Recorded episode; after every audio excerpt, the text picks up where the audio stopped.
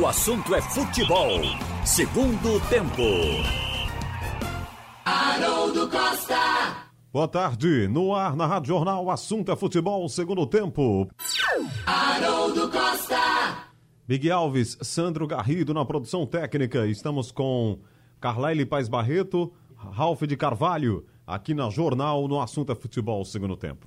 Vamos então começar com essa Copa do Nordeste, gente, que está sendo concluída hoje.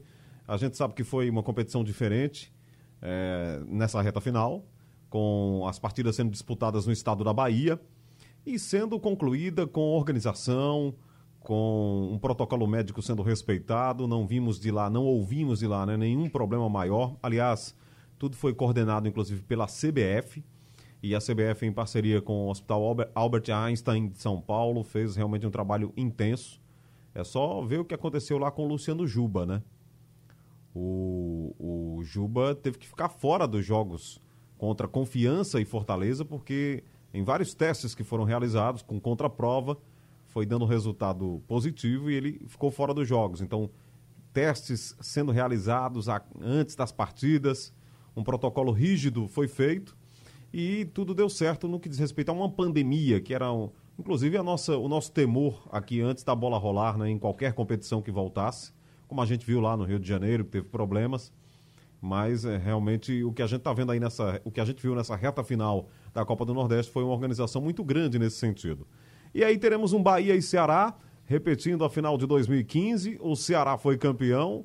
Para o Bahia não ser freguês em finais de Copa do Nordeste, vai ter realmente que superar o Ceará hoje com dois gols de diferença para levar para os pênaltis. E no estádio de Pituaçu, o chamado Jogo da Volta, nove e meia da noite. Transmissão da TV Jornal para você. Você vai curtir esse jogão aí na sua casa, é, de graça, com sua família, com seus amigos.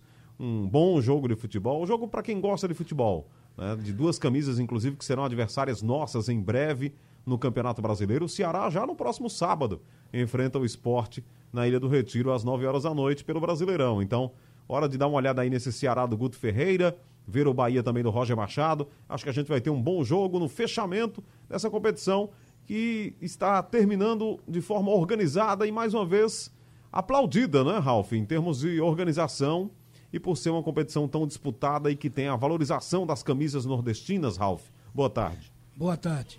É pena que esses clássicos tenham que ter sido concentrados para uma sede única, porque a sede única tudo funcionou bem, mas o espírito dessa competição, e porque é uma competição de clássicos, é justamente isso, de levar os jogos para cada estado, que a força do estado está dentro da Copa do Nordeste. Então esse ano foi de forma excepcional, mas como você bem falou aí, o, a coisa transcorreu tão bem na Bahia até agora que foi um sucesso mais uma vez, mesmo sem público dentro do estádio, que é uma fonte de receita que a liga espera e que os clubes particularmente esperam também.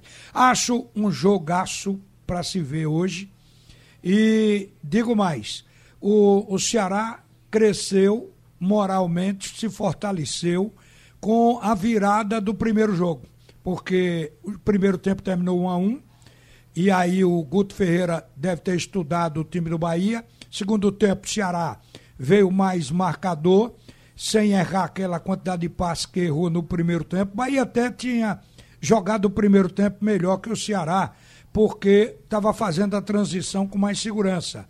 Mas no segundo tempo a gente viu que a ação de Rodriguinho já não foi tão à vontade como no primeiro tempo. Seguramente o dedo do Guto Ferreira exercendo uma marcação sobre os pontos fortes do Bahia. Fernandão, Elber, jogadores importantes do ataque, muito marcado, cercado. E o Ceará passou aquele jogo de marcar muito, sair com rapidez e construiu esse placar que está. No fim do jogo, a gente estava aqui aplaudindo a reação do time do Ceará. Então a diferença parece pequena de dois gols em relação ao, ao Bahia, mas numa decisão é uma diferença grande. É preciso que o Bahia, além de ter uma qualidade técnica individual melhor que a do Ceará, mas ponha em campo um conjunto, uma determinação e seja um dia de desacerto do Ceará para que haja a mudança de rumo. porque o Ceará, nesse momento, para mim, está mais perto do título do que o Bahia. É só marcar bem, sem abrir mão do ataque, porque time que não ataca é para perder, então o Ceará tem que fazer, mas tem estratégia para isso, porque o placar lhe diz que a melhor maneira é não deixar o Bahia jogar e matar o jogo com um ou dois gols, se for possível. Então, jogaço, porque a gente sabe que dentro da Fonte Nova, o time que é cantado em prosa e verso por ter o maior orçamento do Nordeste, time do Bahia, por ter se elogiado o, a administração do Bahia justamente pelo modelo que privilegiou o trabalho de campo esse ano, separando o, o time da base, que é, é onde se prepara jogadores para o time de cima, para bater no time de cima e não voltarem. Então, esse trabalho todo está em jogo hoje, porque o próprio baiano vai questionar depois. Muito bem, lembrando que o jogo é em Pituaçu, viu, Ralf? Estádio de Pituaçu. Sim. Às nove e meia da noite. Esse confronto Estádio Metropolitano Roberto Santos, que você vê na TV Jornal e a Rádio Jornal também aqui acompanha. Carlyle Paz Barreto, sua expectativa aí de Bahia e Ceará decidindo a Copa do Nordeste. Está sendo concluída uma competição que, num dado momento, é, ela realmente teve que passar por uma, uma etapa diferente, né, um estágio diferente, que é ser disputada toda em sede única, mas ela está sendo concluída porque é a força das camisas, a organização da Liga, junto com a CBF, deu tudo certinho aí para a Copa do Nordeste, né, Carlyle? Boa tarde. Boa tarde, boa tarde, Haroldo, Roberto, Ralf. Deu, deu certo e até serve até de modelo para o futuro, né? Imagina quando o campeonato ficar, ou os campeonatos, o calendário ficar mais apertado, e a gente sabe que a intenção da CBF é diminuir ainda mais os estaduais para alongar os nacionais. Então pode até prejudicar uma outra competição, e aí sede única serviria como alternativa, né? Foi bem legal, claro que sem público já perde um pouco mais no brilho, assim como os campeonatos estaduais, como vai ser no campeonato nacional, em todas as suas divisões, mas foi muito bem organizado e acaba com um clássico, né? repetindo o clássico de 2015, quando o Ceará venceu. Aliás, o Ceará tem mais vitórias sobre o Bahia nos confrontos diretos eh, na Copa Nordeste do que o contrário, né? E o Bahia poderia ser até o favorito antes do, do confronto, por, porque tem mais opções, tem o melhor time tecnicamente falando, mas o time do Ceará está muito encaixado, né? Guto aí Ferreiras com cinco vitórias seguidas, ainda o Ceará ainda invicto e jogando sempre no erro do adversário.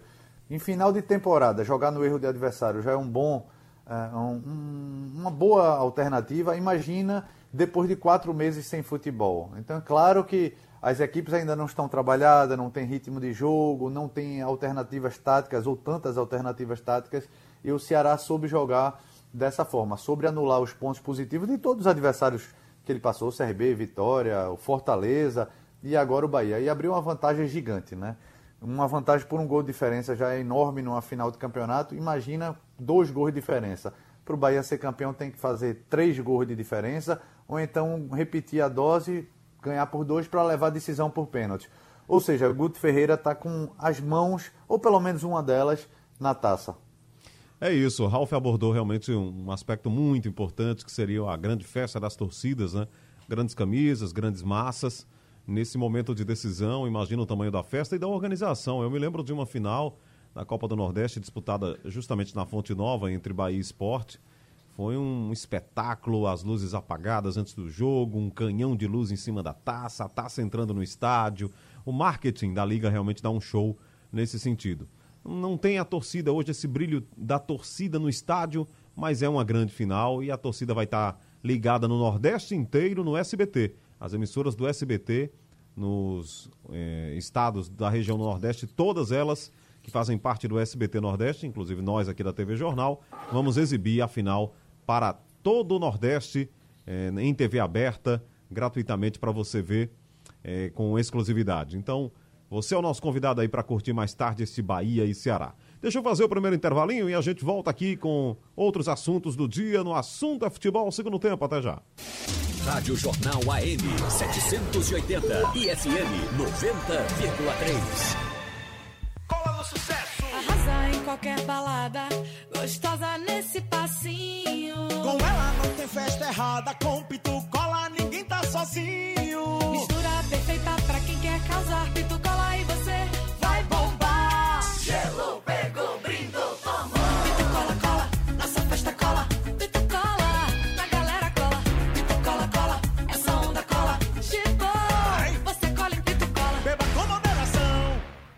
Vai construir ou reformar? A Manco Waving tem soluções completas para toda obra. Cimento Super Montes Claros. Todo pedreiro inteligente bota fé. Cimento Super Montes Claros. Mestre de obra experiente bate o pé. Aditivado para turbinar a obra. Outro cimento não ponho minha colher. Tem fácil aplicação e rende muito mais. É qualidade garantida onde puser. Cimento Super Montes Claros. Mestre de obra experiente bate o pé. Novo cimento Super Montes Claros. Quem usa, super recomenda. Pernambuco falando para o mundo. Rádio Jornal. Informação, serviço. Você precisa saber. O consultório do Rádio Livre. Costurar, pintar, desenhar. São muitas as possibilidades para driblar o medo e as incertezas provocados pela pandemia da Covid-19. No consultório desta terça-feira, as terapias manuais durante a quarentena. Anne Barreto e Leandro Oliveira entrevistam a psicóloga e mestre em arte terapia Mariana Amorim e a estilista e professora Érica Essinger. O Rádio Livre começa às duas da tarde. Rádio Jornal, sempre pensando em você, o tempo todo. Rádio Jornal, Rádio Futebol. O assunto é futebol. Segundo tempo.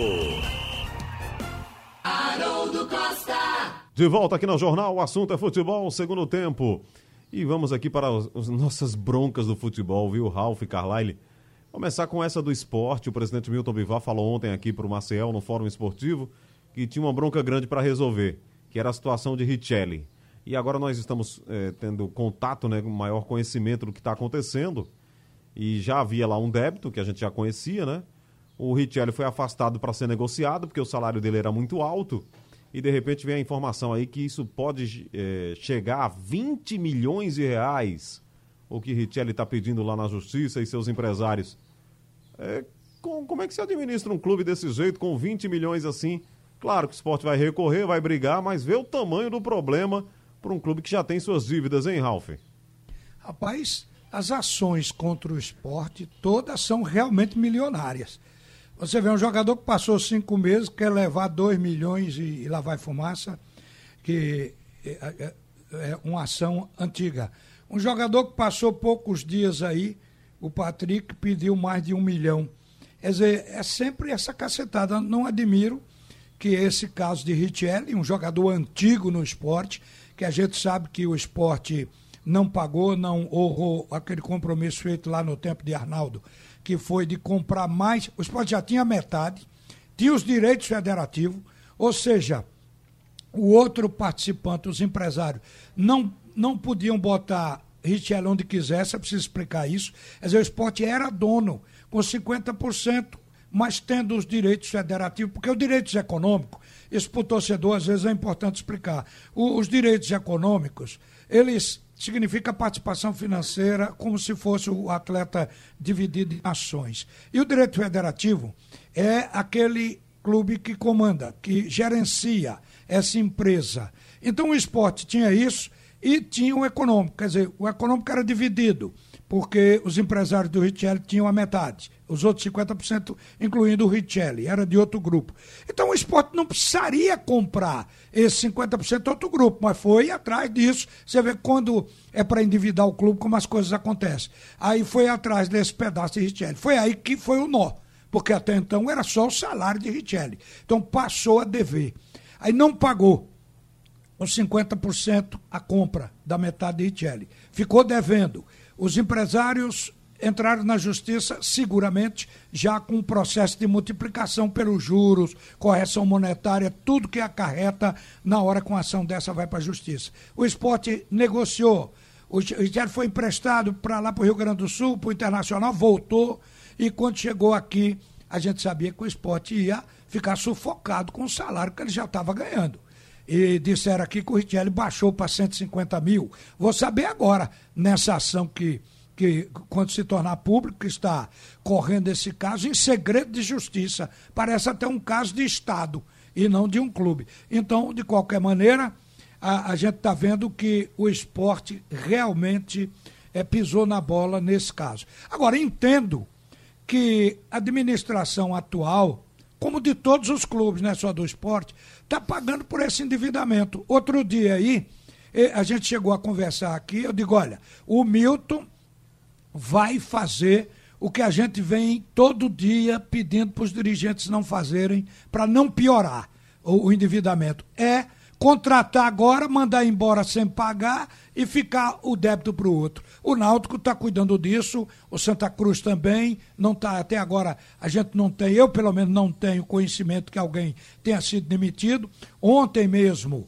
o presidente do Náutico disse que o Luanderson saiu participando do fórum lá com o Maciel, ele disse que o, o Luander saiu com tudo pago, não vai ter ação entrando no clube depois, mas eu acho que o Milton não vai conseguir isso no esporte. Não porque ele não queira, mas pelo fato de que é muita coisa. Como diz o pessoal do meu tempo, é uma carrada de problemas com relação a ações na justiça que o esporte tem para resolver.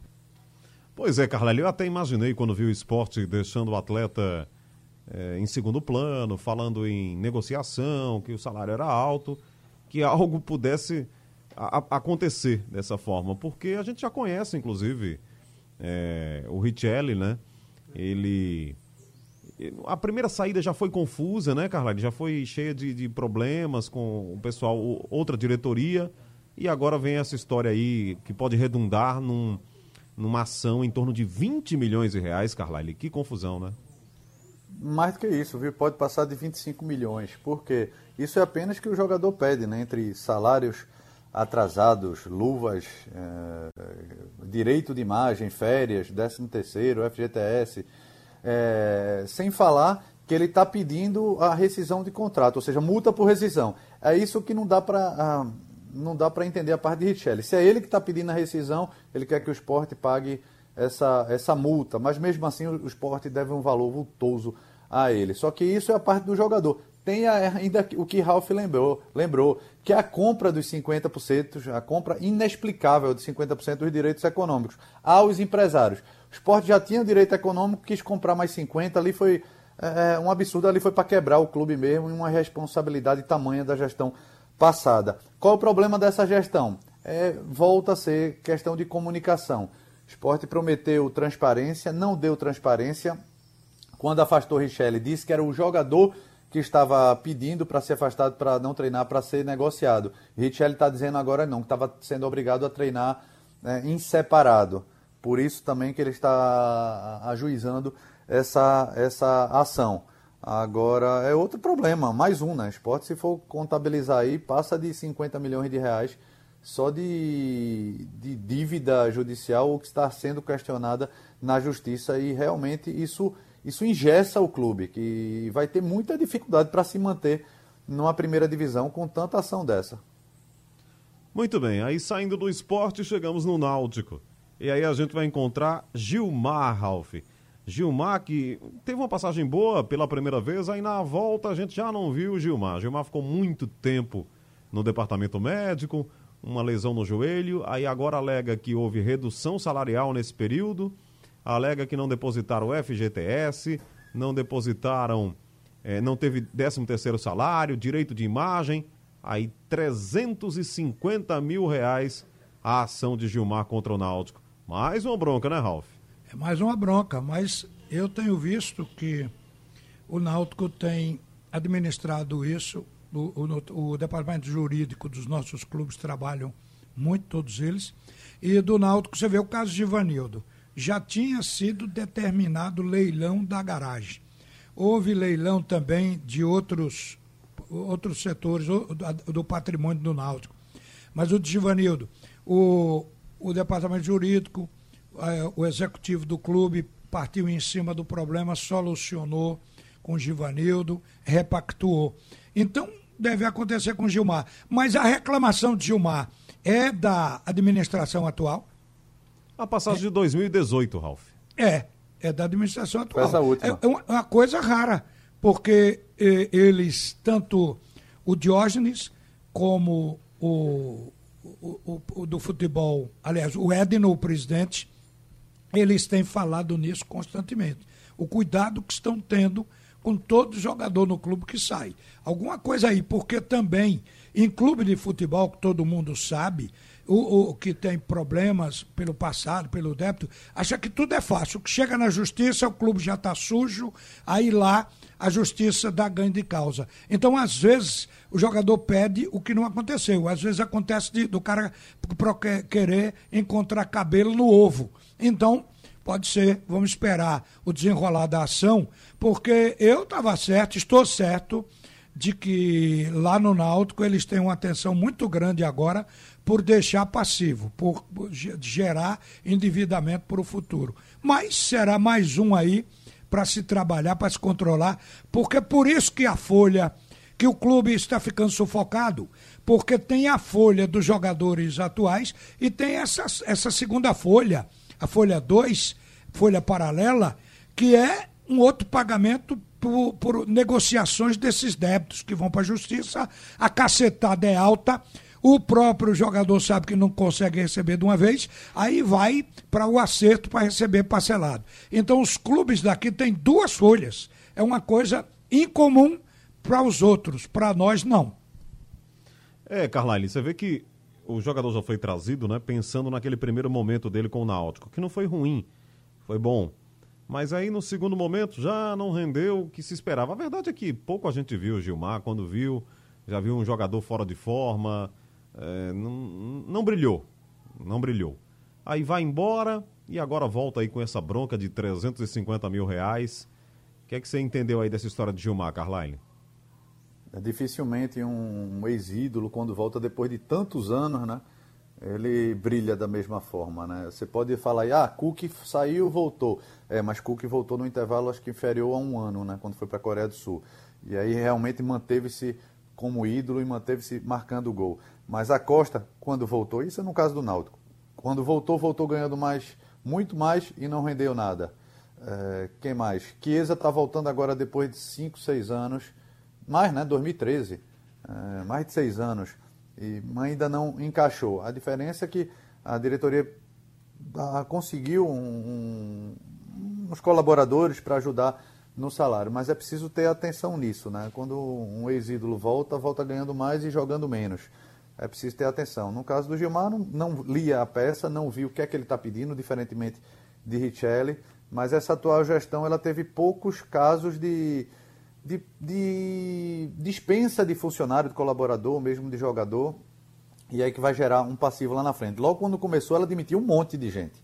E aí, como o Ralf falou, ou fazia isso ou não conseguia administrar o clube. Claro que essas ações vão chegar daqui a um ano, dois anos, vai virar herança maldita, mas bem menos do que aquelas irresponsáveis como Martinez, Jean Holt, que são, são débitos milionários e estão batendo agora na porta do clube. Difícil, né? Fazer futebol Mas- desse jeito, mas- com essas broncas aí do passado. O esporte está mandando o cara para casa sem pagar.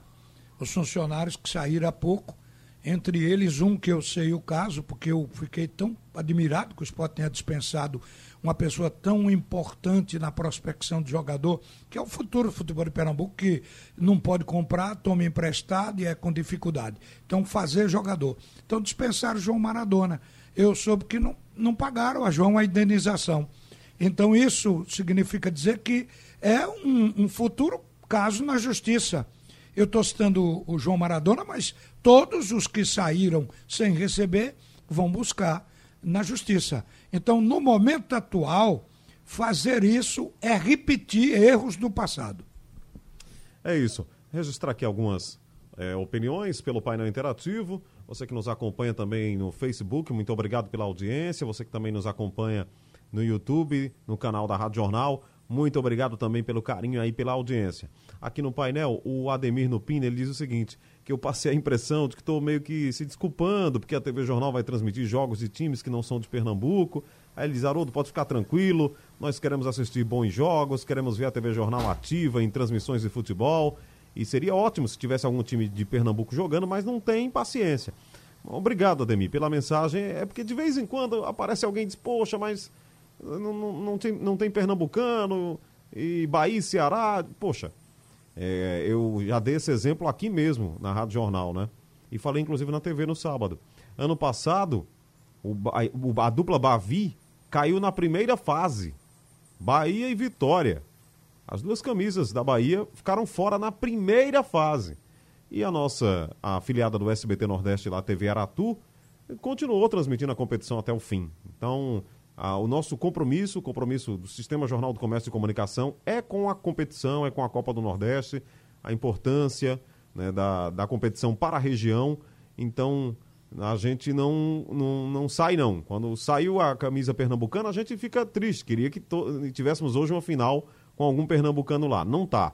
Mas a gente continua contando a história da competição com muita alegria, com vontade, com emoção, como ela merece, porque a nossa, o nosso compromisso é realmente com a Copa do Nordeste. Mas muito obrigado aí, Ademir, pela mensagem. Quem gosta de bom futebol, né, quem quer ver rivalidade, com certeza vai estar ligado para ver esse Bahia e Ceará.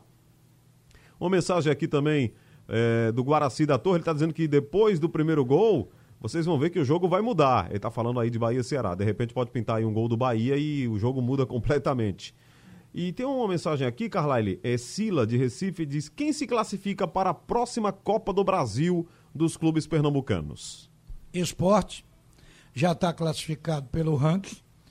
O, o campeão, o, o Santa Cruz. É para a Copa do Brasil, né? Copa campeão do, e o vice. Copa do Brasil. Estão.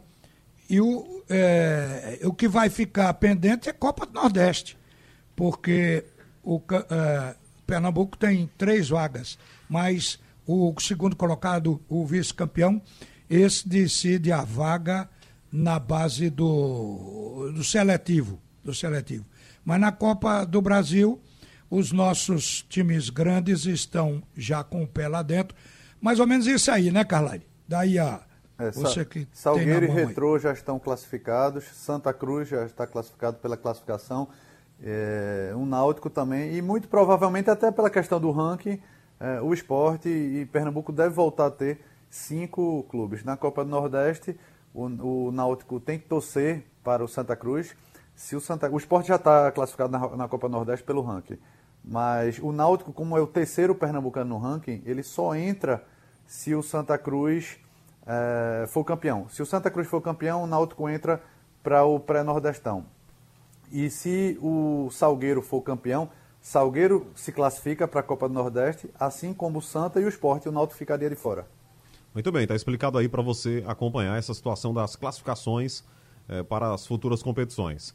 Aproveita aí, Carla, ele fala aí do time do Santa Cruz, né? Que tem hoje à tarde o treino para o jogo de amanhã contra o Salgueiro. Você falou no comentário sobre o, essa história de torcida, né? Eu até mostrei hoje mais cedo no TV Jornal Meio Dia o pedido lá do Guilherme Leite, que é do Departamento de Marketing né, do Santa Cruz, dizendo: não vão pro Arruda, o estádio vai estar tá fechado não é para ter torcida.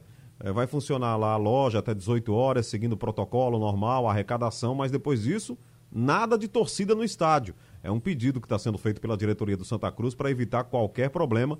A gente sabe que é uma decisão de, de campeonato amanhã, mas não pode ter aglomeração, né, Carlyle? Sem dúvida. Sabe aquela avenida.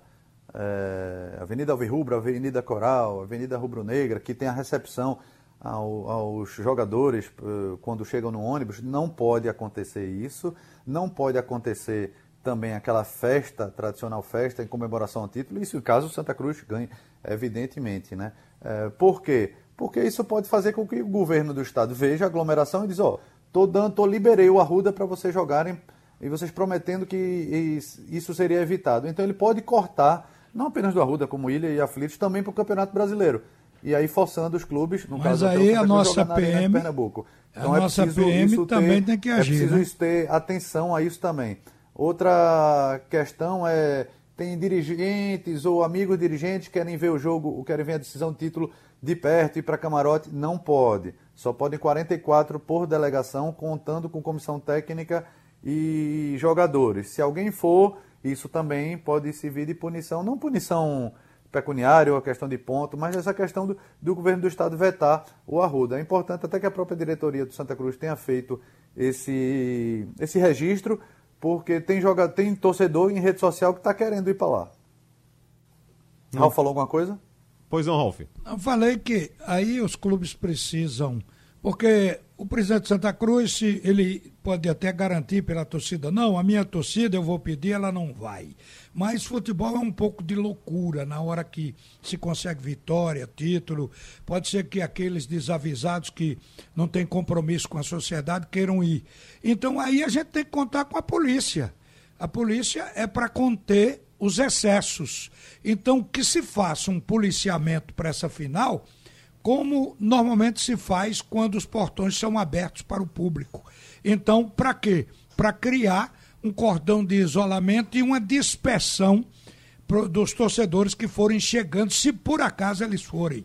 Que a gente também está apelando para que eles não façam isso. Mas sempre tem as exceções e os excessos. Então, é por isso que eu acho que a PM ela não pode ficar de lado e tem também o seu grau de responsabilidade por se tratar de um evento público. É porque tem aquela turma, né, Ralf Carlyle, que vai até quando não tem jogo. E vocês já sabem do que a gente está falando, né? De... E tem torcida organizada. É, é, isso que eu estou falando. Que o governo quer desorganizar e não consegue. É isso que eu estou é? falando aqui. A torcida organizada. organizada Santa Cruz é ali do lado do Arruda. É. é. é uma torcida que já judicialmente foi extinta, mas tem sua sede lá preservada e com gente lá. É isso que eu estou falando. Então, tem gente, né, esses torcedores, né, vamos chamar de torcedores, que vão é, até quando não tem jogo para causar confusão, para causar briga. Quem não, não lembra. Quando tem jogo, garoto, na verdade, é, chamar de torcedor é uma ofensa ao verdadeiro torcedor. É verdade, Ralf. Esses são os bagunceiros que, quando eles marcam eles aproveitam a motivação do jogo e marcam encontros em estação de metrô, em túneis, na Caxangá, nas avenidas, para brigar. Eles não estão preocupados com o jogo, não. O cara vai para campo, nem olha para o campo. Ele quer briga, quer confusão, é cara de baderna. Então, a gente sabe que são gangues ao estilo de, de, dos guetos de todas as grandes metrópoles. Então, isso tem aqui no futebol. Todo mundo sabe disso. Então, esse, esse tipo de torcedor, entre aspas, aí, é. esse é um oportunista que, na verdade, ele tanto vai quando tem um jogo de futebol, como tem, quando tem um show. Se tem um show, eles vão também. Eles querem aglomeração para poder agir. Eu acho que a motivação desses caras é bater e apanhar também. Pois é, é, é uma pena isso. Ou pintou o Diego Fernando, não é, Carlyle, para comandar o jogo amanhã. Nomes novos estão surgindo aí da arbitragem pernambucana e a gente saiu daquela daqueles nomes que já estavam mais conhecidos, né? O, o Emerson Sobral, o irmão dele, Luiz Sobral, né? Esses nomes foram, é, digamos, deixados para trás nessa reta final do estadual. Aí pintou lá o Rodrigo Pereira no primeiro jogo e amanhã o Diego Fernando, o Carlyle. É, Diego que apitou aquela final Esporte Santa foi bem, mas depois não foi bem naquele Náutico Central, né? Tá tendo a transição, o quadro, o quadro da Federação Pernambucana, o quadro da CEAF está passando por uma mudança, reformulação, mas é, vai ser lenta e até agora não tem gerado bons frutos, pelo menos de, de forma imediata. Né? Eu estava vendo a relação, Haroldo, do, da arbitragem da, da estreia do Campeonato Brasileiro, Série A, B e C. Sabe quantos pernambucanos estão escalados? Hum, um trio? Nenhum. Nenhum Mas depois do que aconteceu eu na pensei Bahia, que a gente tivesse com pelo Bahia menos e Botafogo, um, né? Eu pensei que tivesse pelo menos um trio em, nesse, em tantos jogos que nós temos. E olhe é. que na Série A, é, a gente está falando de trio, mas na verdade é um sexteto, né? Porque tem, além do, do trio principal, do quarto árbitro, tem três, então não são nem seis, são sete. É, ainda tem três no VAR. Então, nenhum, nenhum, nem para o VAR sobre uma vaguinha na Série A. É como- O único pernambucano que vai estar lá é o próprio Hermes Sobral, que faz parte da comissão de arbitragem, para se vir como é, é, observador. Ou, fez- ou seja, não tem ninguém nem bandeirando, nem apintando na, nos que? 10. O que? São quantos jogos? 10, 20, no, quase 30 jogos, né? Porque tem, teve alguns aí que foram adiados. É como o Ralf tá falando, depois daquele Bahia e Botafogo, né, Ralf? Aí ficou difícil, Aí né? ficou difícil, Com- porque. Com, com visibilidade nacional, né? É, aí eu acho que aquilo, esses erros que, que são projetados para o país todo, depõem contra o quadro local. Mas esse é o tipo de coisa que tem que acontecer num processo de renovação. Daí vai surgir um Wilson Souza, vai surgir um Sebastião Rufino, vai su- surgir um Gils Cordeiro, um Oséias Gomes, um árbitro que, de que, como já tivemos no passado. Agora, às vezes, de uma safra toda, sai um juiz a nível FIFA. É o que a gente está esperando renascer em Pernambuco um árbitro para levar o escudeto da, da FIFA no peito. Mas por esse campeonato pernambucano, tá difícil a gente enxergar esse cara. É preciso esperar mais tempo.